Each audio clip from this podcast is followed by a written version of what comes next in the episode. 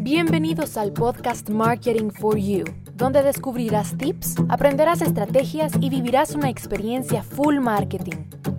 Con Daniela Montenegro.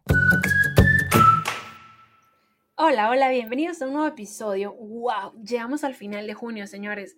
Es que este mes se pasó volando. Es increíble cómo se pasa el tiempo. Aunque estemos en medio de crisis, de pandemia, lo que sea, el tiempo va volando y cuando sintamos vamos a ser más libres que nunca.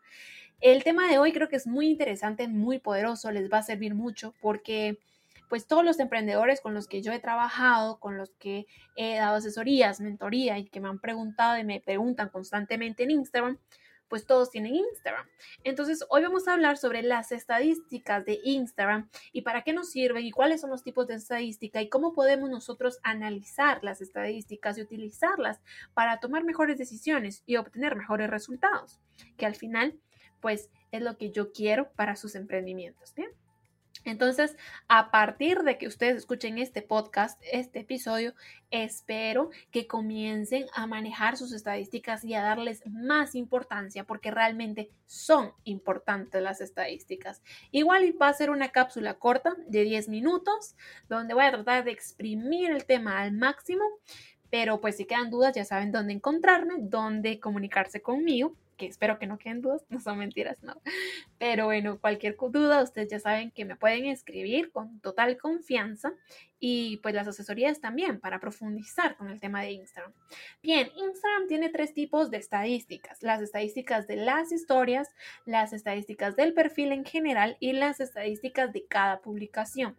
Y las tres son importantes. ¿Dónde están las estadísticas? Pues les explico ahora. Cuando nosotros ponemos una historia, entramos y vamos a ver quiénes la vieron y a la par del panel de quienes vieron las estadísticas encontramos, perdón, y a la par del, del pedacito de quienes vieron la historia, encontramos las estadísticas y acá vamos a encontrar las interacciones, cuántas personas fueron alcanzadas, cuántas personas lo vieron, porque puede ser que una persona vea la historia una o más veces, si alguien nos dio seguir a partir de esa historia, si le dieron avanzar o si la vieron hasta el final, en fin. Luego pasamos a las estadísticas del perfil general, que básicamente nos vamos a nuestro perfil y en el área de configuración vamos a encontrar estadísticas y ahí están todas las estadísticas. Y las estadísticas de los posts pues en cada post, arriba del botoncito de like, comentar y enviar, encontramos ver estadísticas. Le damos ver estadísticas y le hacemos para arriba a la flechita o al dedito y ahí están las estadísticas de cada post donde vamos a ver cuántas visitas al perfil nos dio ese post, cuál fue el alcance, cuáles fueron las interacciones, si dieron clic a nuestro sitio web, en fin. Esos son los tres tipos de estadísticas que Instagram nos ofrece y que nosotros tenemos que poner mucha atención.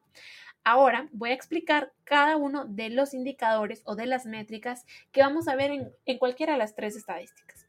La primera, las vistas, personas que vieron nuestras historias.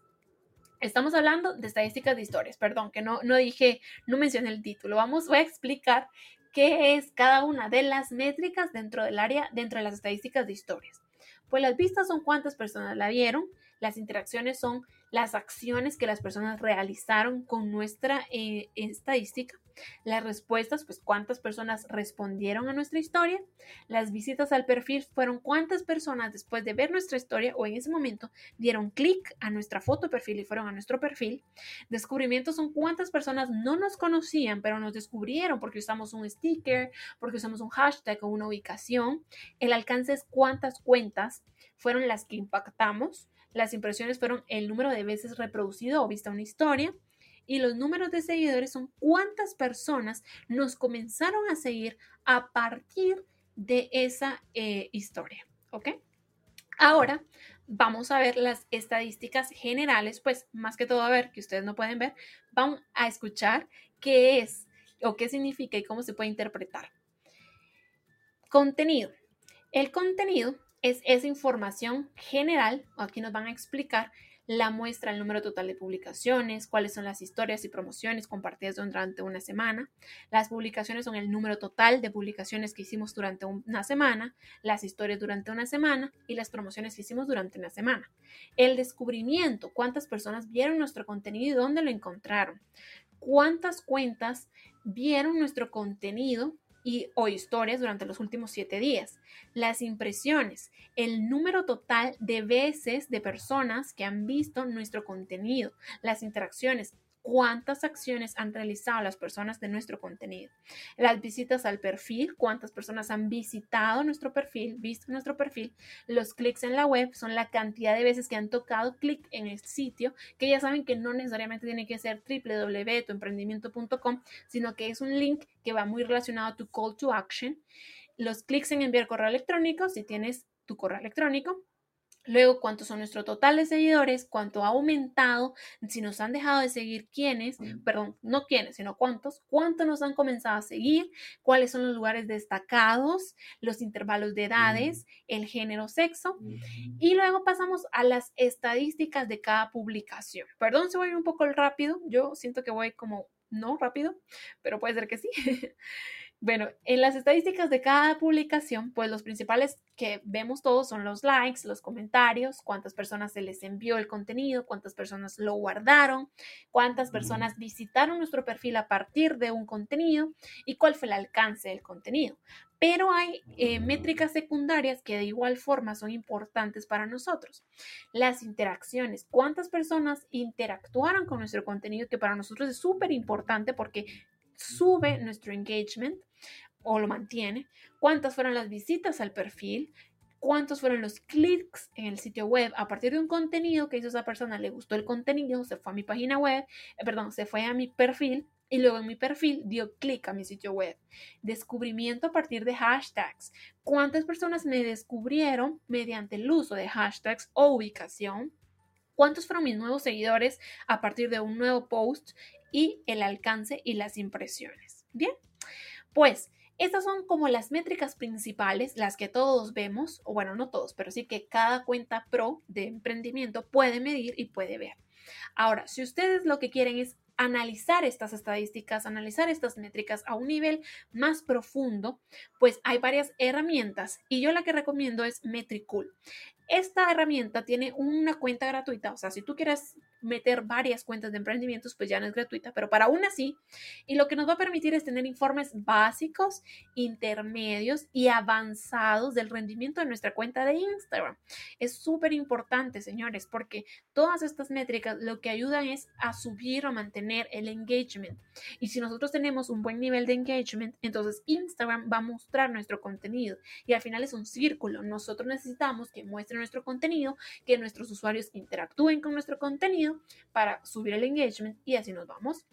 Así que es súper importante activar nuestro perfil de Instagram mediante las interacciones, subir el engagement, pero eso solo lo vamos a saber si nosotros medimos cómo está funcionando el contenido con las métricas. Si medimos métricas, vamos a saber si nuestro contenido está siendo bueno, si nuestro contenido está siendo malo, si nos está dando los resultados que esperábamos o si solo estamos hablándole al aire y nadie nos está prestando atención, que también puede pasar. Pero si eso está pasando, nos vamos a dar cuenta con las métricas y vamos a estar a tiempo de cambiar la estrategia de contenido y armar una nueva con un contenido que realmente llame la atención del usuario y con el que interactúe y que nos dé resultados que son los que nosotros al final buscamos. Bien, pues ese es básicamente el tema de hoy de métricas. Espero haberlos motivado a utilizar una herramienta para medir sus métricas, a medir sus métricas. Si no quieren con herramienta, pues háganlo en un Excel a mano, como quieran.